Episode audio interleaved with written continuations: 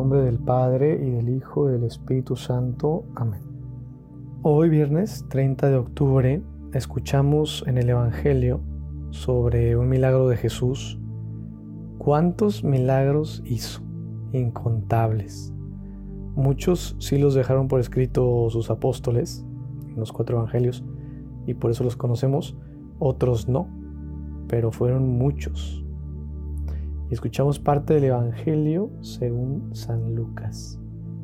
Un sábado Jesús fue a comer en casa de uno de los jefes de los fariseos y esos estaban espiándolo.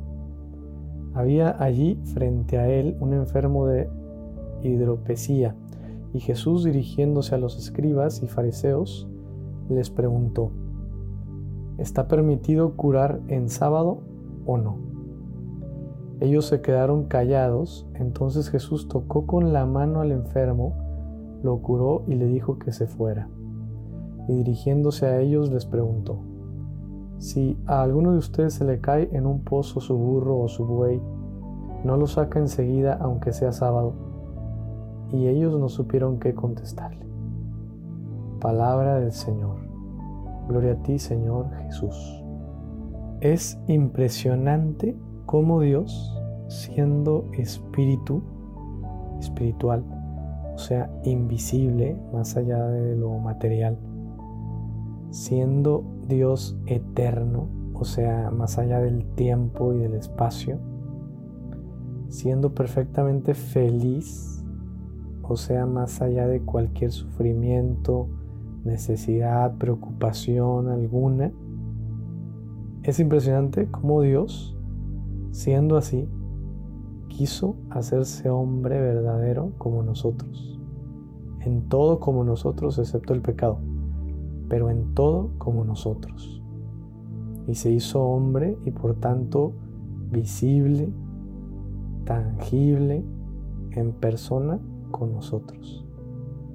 Y hoy escuchamos en el Evangelio, como tantas veces, está ahí con los que sufren. ¿Cuántos enfermos no acudieron a Jesús en vida? ¿Y cuántos no acudimos también a Jesús hoy en día? Yo, uno de ellos. Y no solo en enfermedades corporales, sino también las del alma. De algún modo, todos pasamos por enfermedad ya sea del cuerpo, ya sea del alma. Somos frágiles. Hoy en día es un tema que tenemos todos a flor de piel por la pandemia y me hace pensar en aquello que nos dijo el Papa Francisco en su discurso en la Plaza de San Pedro ante nuestra presencia virtual cuando nos reunimos a rezar por el fin de la pandemia. Decía el Papa, queremos vivir sanos en un mundo enfermo. Cuando escuché esta frase me di cuenta que se refería no solo a la enfermedad causada por el virus famoso, sino que se refería a todo un mar de actitudes y formas de vivir que nos dañan tanto la vida y al mundo entero.